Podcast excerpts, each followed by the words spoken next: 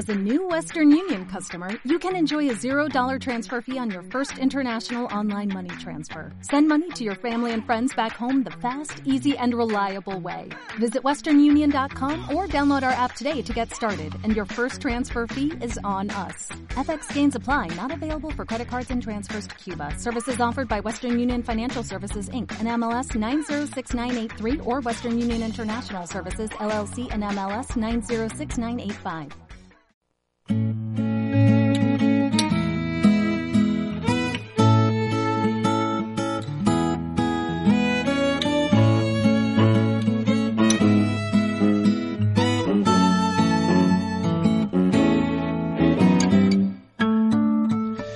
Muy buenos días, queridos oyentes. Bienvenidos otra vez más al programa de la Taba Astrágalo. Un programa especial que lo hacemos siempre con los doctores de la Clínica Centro y donde siempre aprendemos cosas de salud y de huesos, por decirlo de alguna forma. Don Francisco Forte, bienvenido, querido amigo. Bueno, pero los huesos no eran para el cocido. Los huesos eran para el cocido, bueno, y te voy a decir, sabes que este programa hoy es especial porque vamos a hablar, todos son especiales, pero hoy vamos a hablar si es necesario el chequeo o la revisión de la salud. Y fíjate que ayer estuve, Paco, pues con Juan Cueto, que conoces, que es el director de Alcesa, esa empresa que cada día sirve 57.000 menús en España, y me habló de esa nueva vertiente que van a hacer, que es www.comeatugusto.com, www.comeatugusto.com, donde por 30 euros te llevan a casa 10 platos. 10 con platos. hueso, con hueso. Bueno, ahora vamos a hablar del hueso.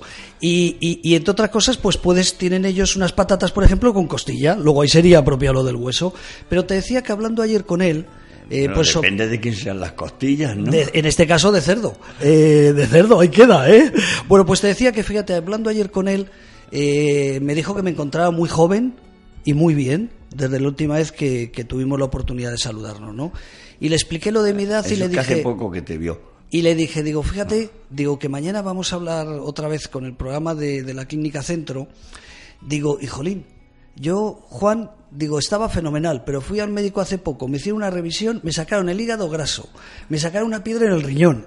Y él me dijo, yo es que no quiero ir al médico porque me da mucho miedo a mi edad que me saquen cosas. Luego fíjate, Paco, que ha apropiado la conversación de ayer con la de hoy. Bueno, en este programa, señores oyentes, ya si lo saben, aquí hablamos de que lo que importa es la salud. Y para tener buena salud y teniendo remontándonos a Hipócrates, que no fue ayer, pues sabemos que eh, lo primero que hay que tener es un buen consejo de un buen médico. Y como tenemos a la Clínica Centro que colaboran con nosotros altruistamente y todos los meses una vez, pues qué mejor que contar hoy con otro profesional de esa clínica, don Antonio Manquillo, un nombre raro, ¿eh? Porque mira que el mío José Manuel Dolader es raro, pero el Manquillo todavía es más raro. Bueno, si lo asocias con que le pueden haber cortado la mano, pero por un trozo pequeñito, pues entonces en vez de manco solo es manquillo.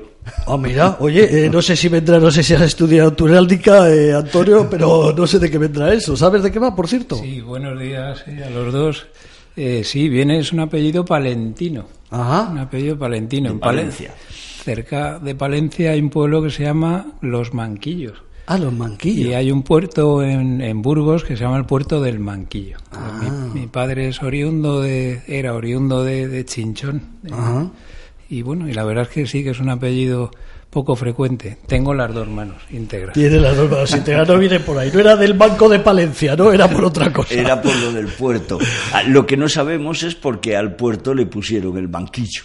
Yo tampoco. Eso ya no lo sabemos. Habría que estudiar eh, geo, mucha geografía. Oye, Paco, Pero, ¿tú, sabes este hombre eh, que tiene un historial sí, de la bueno, leche? Eh, de momento, nosotros, yo voy a decirle a nuestros oyentes que es eh, internista, especialista en medicina interna y además también es neurofisiólogo y ejerce, yo creo que las dos profesiones. En Clínica Centro me parece que es responsable, él nos lo va a confirmar ahora, del tema de medicina interna pero creo que también trabaja o ha trabajado en el hospital de, en el hospital de Puerta de Hierro.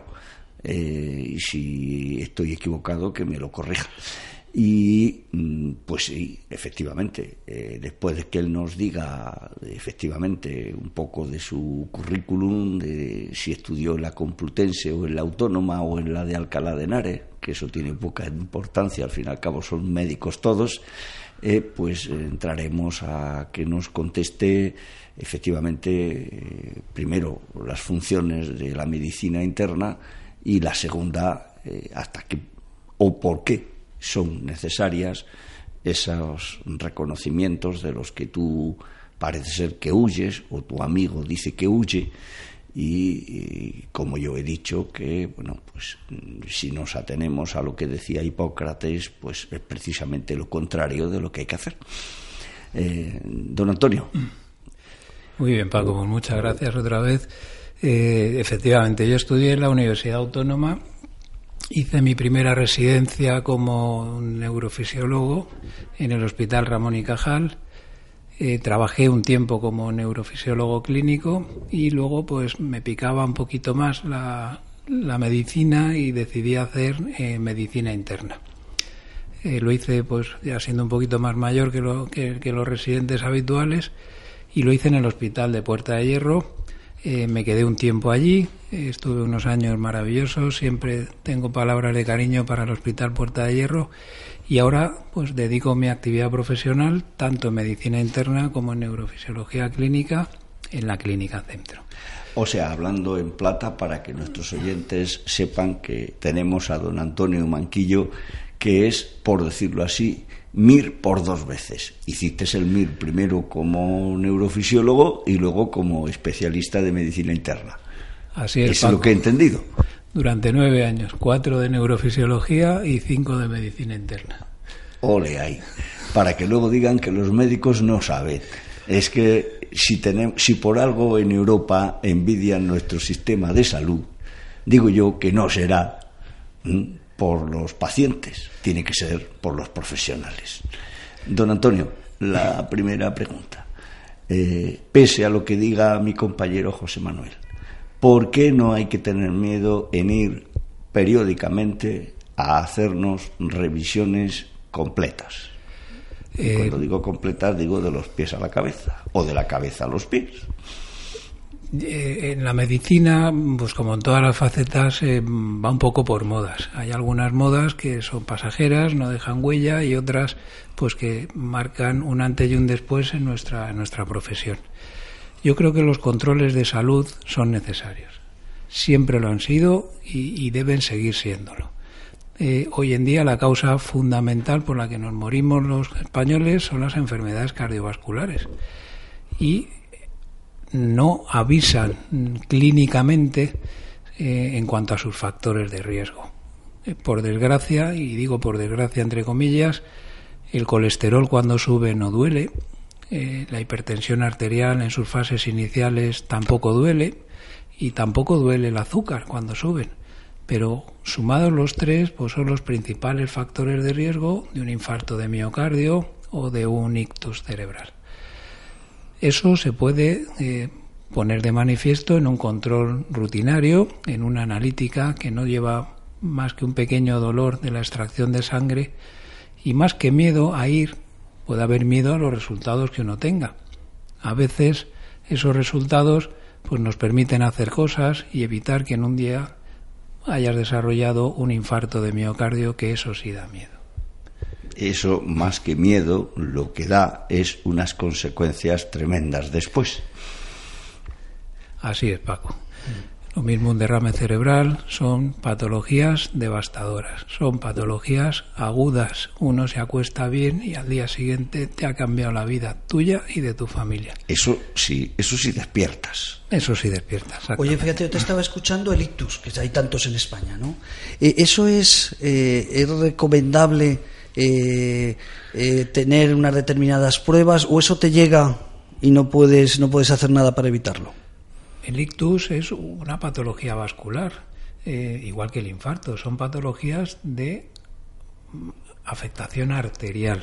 Y la causa fundamental pues, es la arteriosclerosis, es decir, el depósito de grasa en las arterias.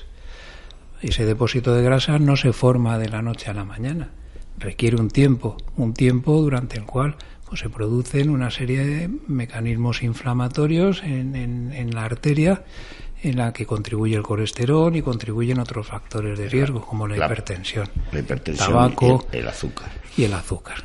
el tabaco es una cosa externa que, que nos, es un veneno de fuera que nosotros nos, nos metemos. Y caro. Y caro además. Y más caro que tenía que ser. Decía una tía, decía una tía mía, a millón lo tenían que poner para que no fumarais. Eso se lo decía a mis primos y a, algunos otros sobrinos que tiene. Y decía, a millón lo tenían que poner para que no lo pudierais comprar. Fíjate, decía lo del ictus porque Fernando es un compañero, un socio de esta asociación, que lo conocemos desde hace muchos años. Lo he invitado alguna vez a comer a casa y le di un ictus hace un año. Y la verdad es que yo muchos decía, pero, pero, ¿cuánto comes? ¿Cuánto? Es de los que comía, repetía y venga un tarpán, venga un tarpán. Y recuerdo que le decía a Fernandito, digo, no es por la tripa que tiene, granuja. Digo, pero, pero creo que no te cuidas nada. ¿Puede ser posible que, por ese descuido en las comidas, eh, por comer tanto, por comer, le gustaban las salsas, eso ayude, eh, como estabas comentando, doctor? Es posible. Eh, lo lógico hubiera sido pues hacer una, una analítica. No todo el mundo que come en exceso tiene un trastorno en los lípidos, en las grasas o, tiene un hígado graso. Eh, pero sí es importante, bueno, pues con esa ingesta aumentada puede ser síntoma de una diabetes incipiente. La diabetes, uno de sus síntomas es el aumento del apetito. También, si aumenta un poquito el perímetro de la abdominal, pues ese es un factor de riesgo de que puede empezar a desarrollarse una patología vascular en un futuro. Don Paco, ¿usted come bien? Yo como bien. No sé si del todo 100% sano, porque aquí lo importante, como acaba de decir el doctor, evidentemente, ya no es tanto comer un poco más, sino cuanto que comer sano. Aparte del no fumar, como él ha dicho y yo he recargado con un cierto retintín, ¿eh? porque me da mucha rabia que la gente fume, porque hombre, que uno no sepa que tiene un páncreas mm, un poco débil y que se le vuelve perezoso y por eso empieza a no generar insulina y a no mm, ingerir bien los azúcares, pues hombre, es una cosa que a lo mejor a uno le puede venir hasta de cierta herencia. Pero lo de fumar, es que eso es una cosa que es voluntaria. Fumar, y aprovechemos para hablar este proyecto social, La Barandilla, es como recordarás, el 2 de febrero presentamos el teléfono contra el suicidio, el 910-380-600. Y ahora que dices lo del tabaco, una de las cosas que me ha sorprendido, que hemos aprendido en estos meses mucho sobre las motivaciones que tienen las personas para desear quitarse lo que más queremos todos, ¿no? que es la vida, una de las grandes, eh, llamemos motivaciones que provocan suicidio es el alcoholismo. O sea, la gente no se puede imaginar el alcoholismo eh, cuando empiezas a perder a la familia, cuando empiezas a perder amigos, cuando tu único amigo es el señor que está al otro lado de la barra o dos como tú que te acompañan todos los días, ¿no? Entonces quería hacer ese recordatorio porque muchas veces hablamos de que el suicidio pues son personas con enfermedad mental, ahí hablaríamos de depresión, de muchas cosas, pero el alcoholismo hemos estado investigando y provoca muchísimos suicidios en España a lo largo del año. ¿Qué pasa con una persona eh, cuando bebe? ¿Por qué se crea esa adicción? Fíjate, doctor, tú que eres internista y, lo debes conocer. ¿Qué, pasa por nuestra cabeza, por nuestra mente, por nuestro hígado? Mm, es que tanto el alcohol, el que dejo al doctor que responda, pero es que tanto el alcohol como el tabaco eh, son mm, sustancias que llevan la publicidad en sí mismos. Tú no necesitas publicitar el alcohol. El propio alcohol ya te incita a beber más alcohol el tabaco lleva la nicotina, que ya te Pero si tú ni fumas ni bebes, deja que conteste el doctor, que ni fumas ni bebes. Yo creo que... Digo con mujeres. Divas con mujeres. Tanto, tanto el alcoholismo, el tabaco, como cualquier adicción, pienso que es la punta de iceberg de un problema más profundo. Eh, nadie llega al alcoholismo, nadie llega a un tabaquismo importante de entrada, de golpe. Siempre llega en función de algún problema. El alcoholismo es un refugio, el alcoholismo que inicialmente se, se inicia por algo social, está cerca, está fácil, es algo socialmente ahora un poquito más dificultoso, pero hasta hace unos años socialmente estaba bien visto, eh, mm, termina al final pudiendo contigo. Fíjate, te estaba escuchando y, me gustaría seguir por esta línea. Eh, hace poco estuve en Néstor Selman, eh, es el presidente de la Sociedad Española de Patología Dual, y él siempre que puede defiende y explica que el caso del alcoholismo o la ludopatía, pero estamos hablando de alcoholismo, es porque tiene lo que acabas de decir tú. Eh, es que tienes ya, mm, no recuerdo cómo decía, si unos genes o una predisposición que el resto de las personas no lo tenemos. ¿Es así, doctor? Es así. El doctor Selman dice algo más. Dice que nadie eh, busca la adicción, es la adicción que te busca a ti. Pero bueno, aquí estamos hablando de medicina interna y vamos a seguir con la medicina interna y sobre todo vamos a hacer mucho hincapié en las pruebas que se nos piden o que nos piden, las que están más de moda, las que tecnológicamente ahora se hacen, supongo, porque hasta posiblemente son más económicas de hacer y probablemente causan menos molestia tanto al, al paciente como cuanto que dan mejores eh, resultados y más fiables para los médicos. Estoy de acuerdo contigo, Manuel. Eh, yo creo que mm, dentro de un chequeo básico, eh, pues aparte de una historia clínica, de una exploración completa del paciente, saber qué medicaciones toma, saber qué antecedentes familiares tiene, pues indudablemente están las pruebas diagnósticas, tan importantes como lo que he dicho anteriormente.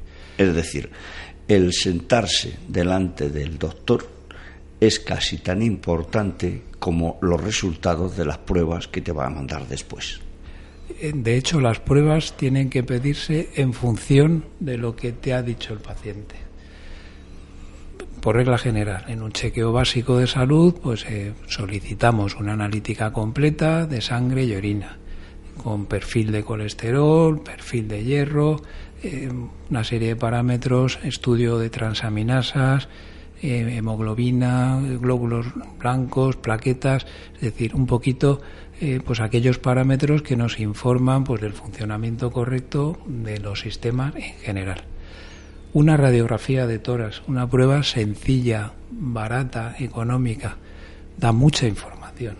Yo creo que esa es la primera, la primera prueba de imagen que se debe pedir sobre todo si el paciente pues, es fumador o tiene antecedentes de tabaquismo o trabaja en alguna profesión en la que esté expuesto a algún tipo de eh, contaminante ambiental.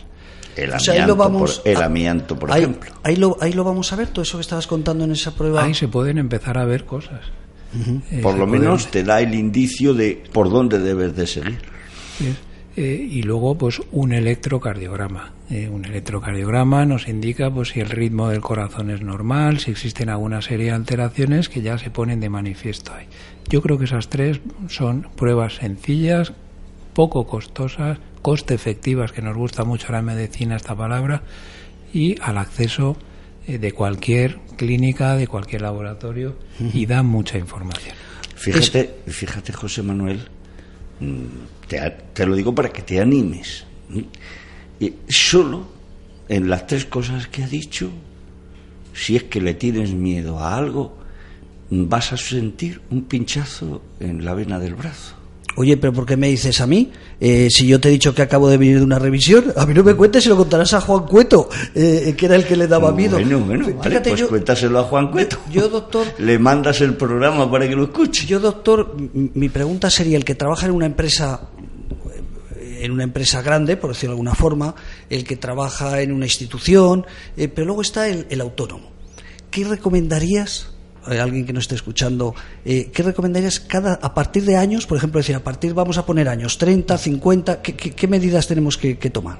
Eh, depende un poquito pues, de lo que hemos comentado anteriormente, de tus antecedentes, del tipo de vida que lleves, del estrés que lleves, de los tóxicos a los que estés sometidos, pues empezar antes o después.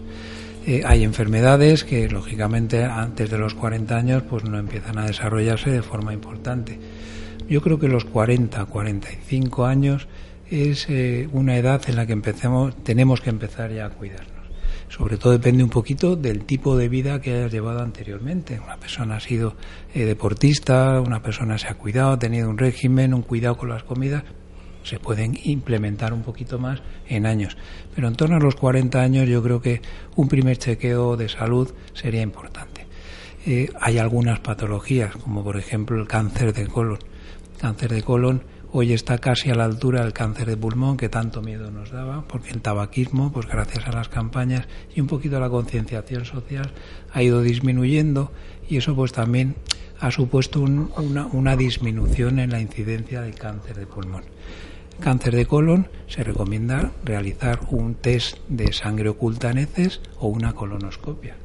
Si el paciente tiene antecedentes familiares de primer grado, un padre, un hermano con un cáncer de colon, pues debe empezar a hacer la primera colonoscopia a los 40 años. Si no es así, a los 50 años está indicada el primer estudio de despistaje, bien con test de sangre oculta en heces o con una colonoscopia. El caso de la diabetes, mi padre, por ejemplo, diabético, eh, mi hermano se tiene que cuidar. Yo afortunadamente no, no, no tengo esos problemas, pero ¿significa que eso es hereditario? Sí, porque me recuerdo cuando voy a ver a tus colegas, me dicen, siempre te preguntan y dicen, por caso de, oye, ¿tienes algún antecedente familiar? ¿Es importante el tema de los antecedentes? En el caso de la diabetes, eh, hay, ya sabes, dos tipos de, diabetes. Hay varios subtipos, pero fundamentalmente está la diabetes tipo 1, es claramente hereditaria, es una deficiencia absoluta de la insulina. Y la diabetes tipo 2, que es más la diabetes que todos conocemos como de adulto, de mayor. Esa hereditaria eh, digamos que se hereda la predisposición a padecerla. Una persona con un familiar con diabetes tipo 2 pues tiene más probabilidad de desarrollar diabetes que quien no lo tiene. Si a eso añades eh, pues obesidad, si a eso añades eh, una alimentación, falta de ejercicio, lógicamente va sumando papeletas para que en un momento determinado pues desarrolles la patología. ¿Cuándo sería interesante? Vuelvo a lo mismo. Creo que los 45 años sería pues eh, un momento para empezar pues, a hacer un, test de azúcar, eh, una determinación bueno, pues, de la que solemos hacer para despistar la diabetes. En el embarazo ya hay un protocolo para diagnosticar la diabetes gestacional, la determinación de un test de sobrecarga de glucosa que ya el ginecólogo pues informa a la embarazada de cuándo debe hacérselo y y, bueno, pues eso en principio está bien protocolizado. Paco, ¿qué cosas quieres aprender? A ver, que te veo y que, que, tienes ganas de preguntar. En, el caso de la Clínica Centro, eh, como eh, jefe de estos servicios, mm, por ejemplo, con el tema de, los, de las mujeres embarazadas, también le hacéis este tipo de pruebas y o, a vuestra clínica, como es una clínica muy encaminada al tema deportivo, van, van menos mujeres embarazadas? Eh, la verdad es que no, prácticamente no vemos mujeres embarazadas. No hay en la clínica un servicio de ginecología ni de tocología como para eh, tener pacientes, eh, bueno, pues en gestantes.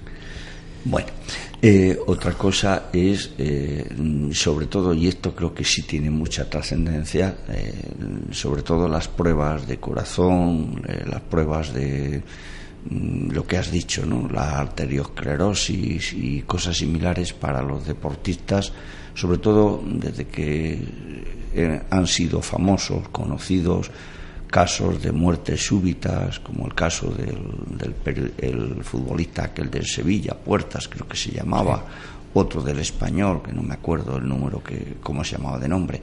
No soy tan, tan seguidor del fútbol, pero sí que me acuerdo de, de esos dos casos que, bueno, fueron más famosos porque son equipos de primera división. Probablemente se han producido muchos más casos en, campos de, equipos más pequeños donde a lo mejor no nos hemos ni enterado. Eh, yo creo que inicialmente, Paco, em, el electrocardiograma y la placa y la exploración física, eh, una auscultación detenida, eh, una toma de tensión, una toma de frecuencia cardíaca, una toma de pulso periférico, ya dan información, bueno, pues si el corazón es rítmico, si hay un soplo, si hay alguna alteración que te llame la atención. Eh, los chequeos que hemos comentado anteriormente son chequeos básicos, son chequeos de la población general. Lógicamente, un deportista de alto nivel o alguien que quiere iniciarse en un deporte de alto nivel, pues tiene que hacerse otras pruebas un poquito encaminadas eh, a ver si es posible esa resistencia física, es decir, un test de esfuerzo, una ecografía cardíaca, probablemente eh, pues algún test de funcionamiento pulmonar que nos orienten o que descarten patologías que se puedan poner de manifiesto durante el esfuerzo físico intenso que suponen algunos deportes. En función de ese chequeo básico eh, ya empiezan a aparecer algunos marcadores. Paciente que tiene un colesterol elevado, eh, que tiene pues una ferritina elevada, que tiene algún otro marcador de riesgo vascular, pues pones en marcha pruebas encaminadas a ver cómo está su vascularización.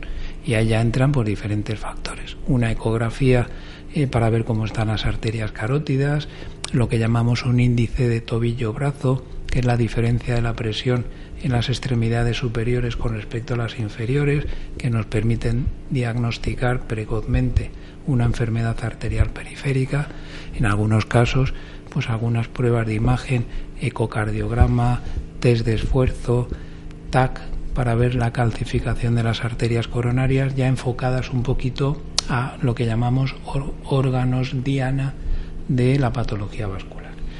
Proteínas en orina, es decir, manifestaciones ya de un daño vascular subagudo, silente, que se esté produciendo en algún órgano diana como el corazón, la vascularización cerebral o el funcionamiento renal.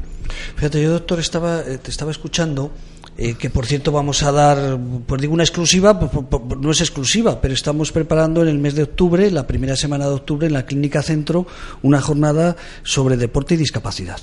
Y, cuando comentabas todos estos antecedentes, estaba recordando que posiblemente uno de los ponentes por vendrá de Almería, que es David García del Valle, un, paralímpico, ha ganado varias medallas en Signe y en distintos sitios. Y él ahora tiene una vida, es, enseña a la policía ayudo, me refiero, es un profesional, tiene un gimnasio, eh, pero está, llamemos, muy cascado para que los oyentes nos, nos entiendan. Eh, porque claro, el judo es de contacto, encima invidente, con poca visión, con lo cual pues se dan las leches eh, casi mejor. me figuro que un profesional un paralímpico, una persona que vive el deporte eh, de élite, eh, tiene que tener pruebas, no se lo he preguntado nunca a David, pero todos los días, ¿no? ¿Cómo es la vida? ¿Qué tipo de pruebas tienen, por hacernos la idea, un gran deportista? Estoy seguro que constantemente se revisa, eh, bueno, y cualquier síntoma que él note, pues automáticamente se hacen las pruebas encaminadas. Deporte paralímpico es un deporte complejo, es un deporte que añade a la exigencia deportiva normal, bueno, pues la discapacidad propia de estos deportistas, sea visual, sea eh, falta algún eh, elemento. Entonces, existen profesionales eh, dedicados a la medicina del deporte, con la subespecialización de los deportes paralímpicos, que ellos pues nos consultan a nosotros con sus preocupaciones. Vamos a hacer un matiz que es bueno que los oyentes lo sepan. Eh, cuando hablamos de clínica centro es que pasan por ahí los mejores deportistas no paralímpicos sino hablo de élite. Por eso te he preguntado. La verdad es que estamos que más de uno has visto pasar por allí todos los días estamos agradecidos a la confianza que, muestran con la clínica centro de hecho, sois, creo que internacionalmente estáis calificados en la Clínica Centro, eh, lo hablamos otra vez con otro compañero tuyo, estáis calificados internacionalmente como de primer nivel eh, en el deporte olímpico y paralímpico. sí, con otros compañeros lo hemos comentado. Y son, es Centro FIFA también, la Clínica Centro, que lleva ya un par de años con esta, con esta categoría y la verdad es que para nosotros pues es un honor y un lujo tener esa confianza de los deportistas y de los entrenadores y de lo que mueve el mundo del deporte en general.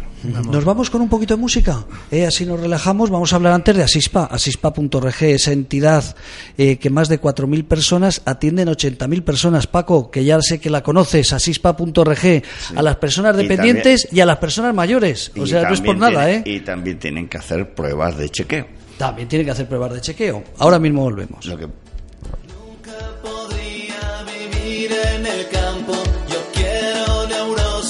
supermercados. El tráfico lento me calma y me ayuda a pensar. Están transformando el espacio urbano. No caben más guiris, me echan del barrio. En la periferia mi vida ha vuelto a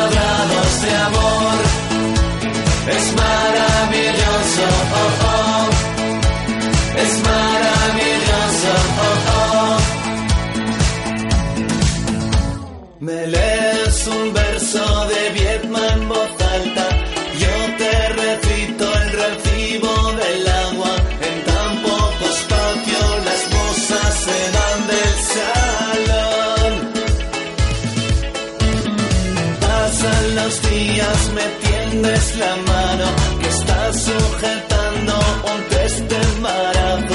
El resto es historia y quien vence la cuenta mejor. Los tres estamos en el cielo. Bueno, ¿qué música, qué música nos pone Andrés? ¿Eh? ¿Qué música nos pone Andrés, nuestro Eso, técnico? a- nuestro técnico, Andrés, don Andrés Pérez, que siempre está al quite y aunque tú no le hayas dicho qué música tenía que poner, él se las inventa y pone la música más adecuada. Bueno, de la Taba al Astrágalo, con la Clínica Centro. Seguimos conociendo cosas de salud. Paco, ¿qué cosas les puede interesar a nuestros oyentes? Pues hombre, eh, hay tantas cosas. Eh, yo creo que lo primero que don Antonio Manquillo nos va a decir, que lo primero que tienen que hacer nuestros oyentes, por mucho que le interesen las cosas, no preguntarle al doctor Google. No es por nada, no tengo nada en contra de él, pero mm, cuando uno se mete en Google y, y sin saber qué diferencia hay entre una vena y una arteria, empieza a preguntar por allí o a pinchar por allí en los enlaces, se puede volver loco y acabar una de dos, o creyendo que no tiene nada porque ya se lo sabe todo, o creyendo que tiene todas las enfermedades del mundo como el ¿cómo se llaman estos que se creen que tienen ellos todas Los las enfermedades? hipocondríacos. Los hipocondríacos. Bueno, igual te sorprende el doctor y dice que sí, ¿eh? que el Google tampoco es tan malo. ¿eh? Bueno. A ver, a ver qué nos dice, a ver qué nos A dice. lo mejor el Google es bueno para los profesionales, no para los que no tenemos ni idea de esto. Pues Porque una cosa es... Espera, a ver qué nos dice, no digas tú lo que tiene que decir, di- a ver qué nos dice él. Estoy de acuerdo contigo. Ah, sí, No puedo estar más que de acuerdo con vosotros. O sea, esos tutoriales no sirven en el caso de la medicina. Sirven y no sirven. Eh, yo creo que alarman más que, que- que solucionan problemas. Eh, en Google hay información de todo tipo, nadie, no sabes quién la ha escrito, ni con qué intención, ni, ni qué fondo lleva esa información. Eh, desde luego, eh, yo creo que los médicos estamos accesibles. eh, tanto en las consultas eh, como a nivel mm, de amigo para cualquier duda de salud. Esto creo que es un tema importante, sobre todo en la especialidad mía como es medicina interna y creo que también en otras especialidades como sobre todo la medicina familiar. Somos médicos cercanos, médicos que estamos para proporcionar información, no echamos broncas, lo que queremos es que la gente pues viva bien, eh, que conozca eh, si tiene algún problema, si tiene solución, cómo se puede solucionar de la forma más sencilla y al final pues establecer una relación médico-enfermo que en algunos casos pues llega a ser incluso de amistad. Fíjate, yo, doctor, la Clínica Centro es una clínica privada, tenéis conciertos con muchas entidades, yo utilizo la seguridad social y, y fíjate, estabais hablando, con lo, comentabais los dos, la verdad es que en España tenemos una, yo al menos, en lo mío personal, eh, la atención es perfecta, es que lo has dicho, el médico es tu amigo. Yo tengo que defender la sanidad pública, lo digo totalmente en serio, ¿eh? Yo creo que la sanidad española es un lujo. Lo digo porque está claro, unas grandes entidades como las vuestras, pero es que, hombre, habrá médicos también que, que sean Como en todas como las en todas las profesiones. ¿no? Pero yo personalmente cuando dice la medicina en España, digo, no sé en otros sitios cómo estará, pero en España yo he vivido en Argentina y no tiene que ver nada eh, cómo está España como está en Argentina. Bueno, lo digo eh, como curiosidad, ¿no? Que es bueno que se hable y que defiendas. La medicina y los médicos españoles eh, mm, tenemos o bueno abanderamos una profesión que hoy es un lujo, estamos muy reconocidos a nivel internacional, eh, en Europa se nos rifan y, bueno, pues yo creo que es una cosa que hay que cuidar, que hay que saber utilizar, que no hay que desgastar, que no hay que eh, vituperar y, que creo que es prioridad en cualquier ambiente político cuidar lo que tenemos. Oye, esto que acabas de decir que tenemos imagen, eh, yo tengo una hija eh, viviendo en Inglaterra y es cierto que, bueno, ahora he cambiado de trabajo y de ciudad, pero me dices que por todos los sitios que vas eh, oyes español porque estamos españoles, pero sobre todo médicos y enfermeras. Sí, o sea, es cierto que en es, España En, es en en Inglaterra nos llaman y encima, bueno, nos llaman, llaman a nuestras a nuestros médicos y a nuestras enfermeras y encima les pagan mejor de lo que se paga aquí. Es una llamada que en alguna ocasión es difícil no escuchar. sobre todo económicamente. Y, y, he dicho Inglaterra, y no sé exactamente cómo está el nivel económico de las llamadas de los países eh, nórdicos como Suecia, Noruega, Dinamarca, incluso Alemania, pero eh, la llamada es tiene el mismo efecto. No sé si pagan tanto como en Inglaterra o algo menos, pero eh, es desde luego mejor que en España. Sí, en esos países que has dicho en concreto la diferencia es notable. Muchos compañeros van, ejercen su profesión un tiempo, pero vuelven a España. O sea, como en España en ningún lado, ¿no? Las cosas como son. Como son. Don Paco. Bueno, eh, la siguiente pregunta, eh, bueno, estábamos hablando de los, eh, de los reconocimientos. Yo no sé si sobre reconocimientos queda algo por decir. Si acaso yo, mm, por, por aquello de que tú hablabas antes, José Manuel, de los autónomos, las empresas por lo general suelen tener, y supongo que los deportistas desde los clubs, eh, son, por decirlo así, invitados, convidados, si no enviados por, por, imperativo de convenio, eh, casi diría que forzoso a reconocimientos. Me parece que uno se puede negar, pero tiene que reconocer por escrito que se niega, por lo menos en las empresas donde yo he estado. Eh, la empresa te invita a un reconocimiento y si tú te empeñas en no hacerlo, pues dices que no lo haces pero lo tienes que decir por escrito porque la empresa quiere constancia de que te ha ofrecido el reconocimiento. En esos casos, esos reconocimientos de las empresas siguen las mismas reglas, los mismos parámetros o hay alguna particularidad. En general, Paco, sigue las mismas reglas. Incluso, si me apuras, eh, por reconocimientos un poquito a veces más extensos, participan más de un especialista, participa un oftalmólogo, participa un otorrino. Hay empresas que les interesa que sus empleados que trabajan en un ambiente pues de mucho ruido o de mucho estrés lumínico, pues tengan una visión adecuada o tengan una audición adecuada, además de pues, los controles analíticos, radiológicos, de electrocardiograma, en algunas incluso llegan a la prueba de esfuerzo, pero lo que sí estamos es sobre todo a raíz de la crisis eh, famosa y que hemos sufrido, eh, viendo cómo muchas empresas que antes eh, pues hacían sus reconocimientos médicos han dejado de hacerlo. Y eso creo que es un error. El reconocimiento médico, vuelvo a lo mismo, es coste efectivo. Salva vidas, salva vidas a corto, a medio y a largo plazo. Y, creo que no se debe, no se debe obviar en una empresa. Desde luego, si hay que hacer un recorte, mm, no soy empresario, pero como médico he de defender eh, mantener los reconocimientos médicos y si me apuras obligatorios y si no es obligatorio hacerlo en la empresa, hacerlo de alguna manera. Sí, no, decía que efectivamente que estoy de acuerdo con, con, lo que dice don Antonio. Es decir, el coste es, mm, como él dice, coste efectivo. No ya porque eh, sea. Es que mm, no hay que pensar en lo que el el, reconocimiento produce, sino en los daños que evita.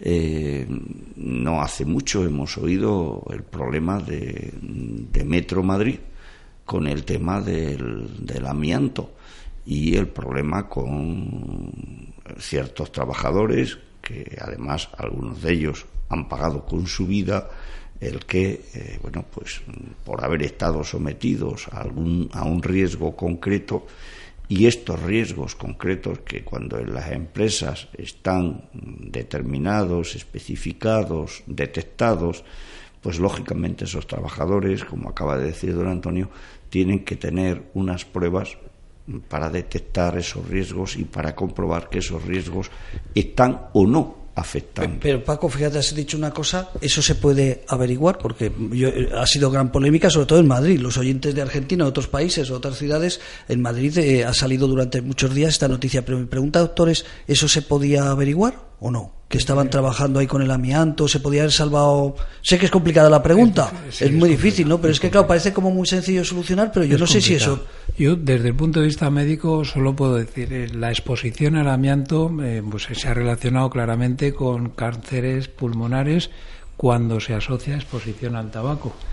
y se ha relacionado con un tipo de cáncer afortunadamente poco frecuente pero de gran letalidad que es eh, un cáncer que afecta a la pleura.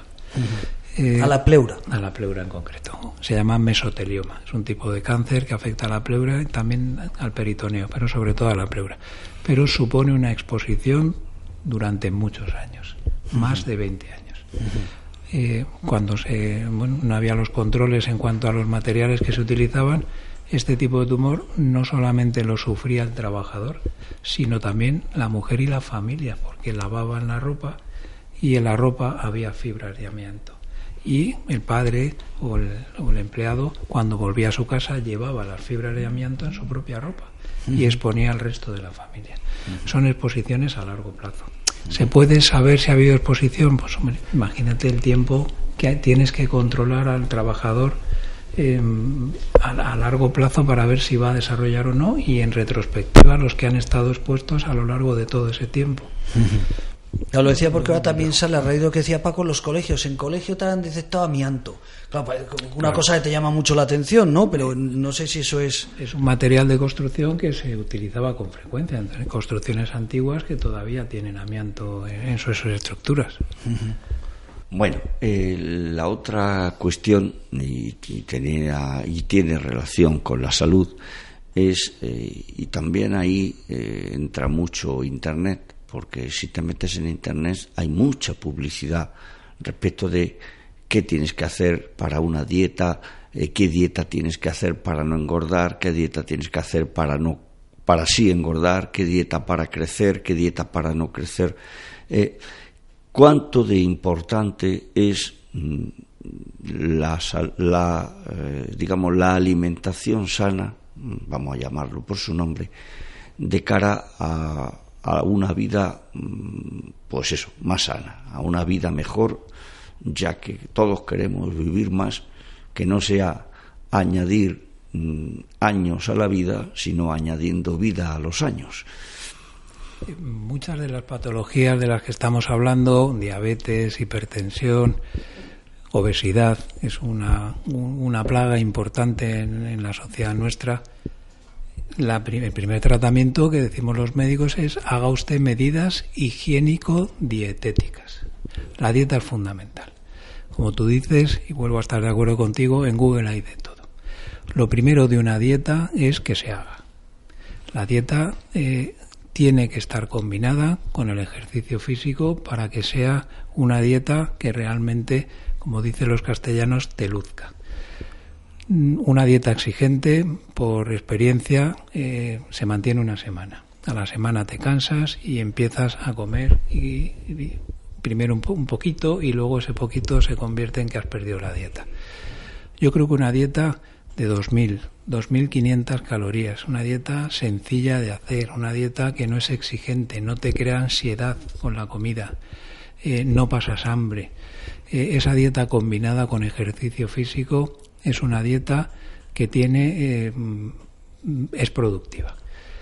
¿Qué ejercicio físico? Pues le hemos dado vueltas los médicos a qué tipo de ejercicio físico. Hay que apuntarse a un gimnasio, hay que hacer bicicleta, hay que subir una montaña, hay que lanzarse a una piscina. Pues el ejercicio físico más sencillo, más productivo es caminar.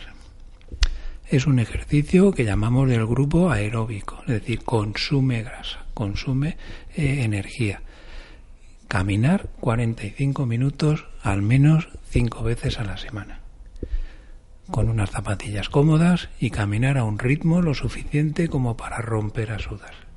Ese ejercicio es el mejor. Sencillo, y barato. barato, al alcance de todo el mundo, cercano a cualquiera. Un poquito de gasto de suela de zapatilla. Nada más. Y invertir 45 minutos de tu vida en desarrollarlo. Yo, doctor, no sé si igual te voy a hacer una pregunta comprometida, pero como también ha dicho Paco lo del amianto que está en la prensa, pues ahora últimamente estamos viendo el tema de la homeopatía, ¿no? Eh, que el Colegio de Médicos. ¿Te atreves a preguntar, Paco, le pregunto directamente, ¿qué opinas sobre esta ciencia que está tan controvertida por los profesionales. no sé si lo tenéis en la clínica centro, a lo mejor igual lo tienes y me dice no me preguntes eso, pero cuéntanos tu experiencia. Claro, eh, los médicos eh, fundamentamos nuestra, nuestro oficio pues, eh, en estudios clínicos. Realmente es lo que ponemos a, disposición de los pacientes fármacos, en pruebas diagnósticas que tienen un, sustento científico. Vuelvo a lo mismo, la medicina está de moda y está de moda ahora, eh, bueno, pues los grados de evidencia, los niveles de recomendación con los que terminan, eh, bueno, pues los estudios y los trabajos y las indicaciones de los fármacos. La mayoría de los medicamentos homeopáticos no tienen detrás esos estudios. Eh, mm, algunos no está clara la composición que tienen sin embargo, hay otros, como por ejemplo las semillas de arroz rojo, eh, que tiene un estudio científico comparativo con un medicamento que se utiliza comúnmente para disminuir el colesterol y que son eficaces. En esos casos no veo por qué no mandarlo. Yo a mis pacientes lo utilizo porque carece de efectos secundarios y tiene un efecto beneficioso.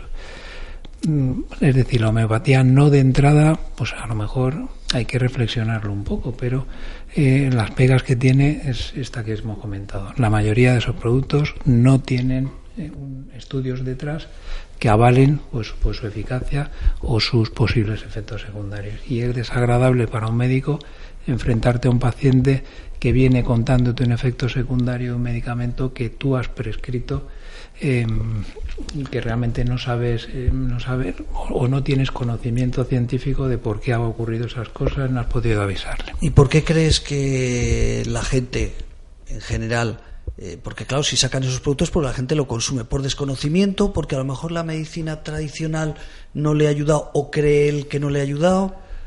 Puede o esté desengañado probablemente de la medicina tradicional, el boca a boca hace mucho también, eh, son productos que están fácilmente al alcance, la mayoría pues no requieren receta, la mayoría no requieren un visado, la mayoría no requieren pues e-, esos problemas administrativos que se llevan detrás los medicamentos. Son más sencillos de uso, eh, la gente eh, iguala el producto natural a un producto que no es que no es perjudicial porque es algo natural y bueno, pues en algunas ocasiones esos productos llevan compuestos que sí lo son. ¿Recomendarías hablar con tu médico de cabecera? ¿no? Siempre. Porque está claro que él no, no, va a ir en contra de algo que sabe que es bueno. No va a ir en contra ni te va a informar en contra. Podrá decir que no sabe, pero seguramente se preocupará en leerlo, en procurar estudiarlo y en una visita posterior te resolverá los problemas. Pues doctor, un placer como siempre ¿eh? haberle tenido aquí de la Clínica Centro, darnos estas claves. Y Paco, ya con tu edad ya sabes lo que tienes que ir a hacer, hacerte una revisión, un chequeo, pero echando leches, ¿eh? Yo las revisiones ya me las hago habitualmente eh, eh, lo que me cuesta más trabajo es eso de caminarlo de 45 minutos todos los días. Porque te ponen motos en la calle, en las aceras y claro, tropiezas. No, lo peor no es eso, es las pobres viejecitas que me llevo por delante. Además, vamos a darle una lección también al doctor, que seguro que eso no lo sabe. Paco lleva un bastón. ¿Dónde tienes tu bastón?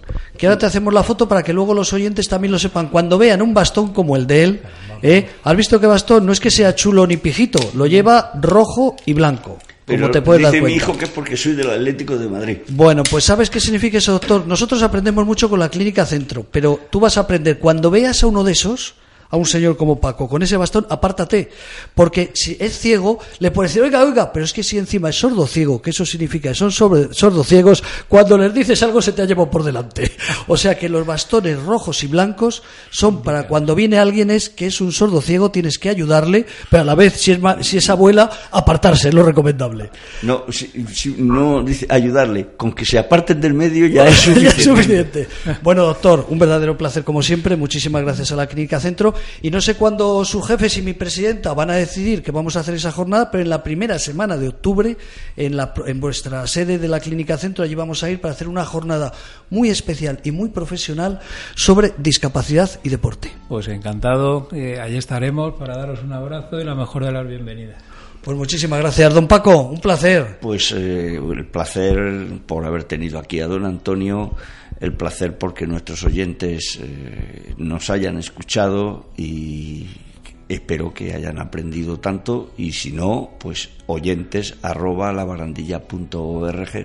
que nos pasen las preguntas que consideren pertinentes que don Antonio nos la responderá, aunque sea por correo electrónico. Bueno, vamos a decir una cosa. Hoy que es lunes, vamos a recomendar que la gente escuche el programa del viernes que hiciste también de 27 letras, donde, fíjate, estuvimos con Lecina Fernández que nos habló de ilusión positiva. Luego eh, sanamos eh, la mente y sanamos el cuerpo. El programa tuyo se llama 27 letras. Un libro y algo más. Mensana incorpore sano. Anda, oh. traduce lo que eso es latín. Con eso nos vamos. Queridos oyentes, hasta el mes próximo con el programa de la taba a la estrada. Muchísimas gracias.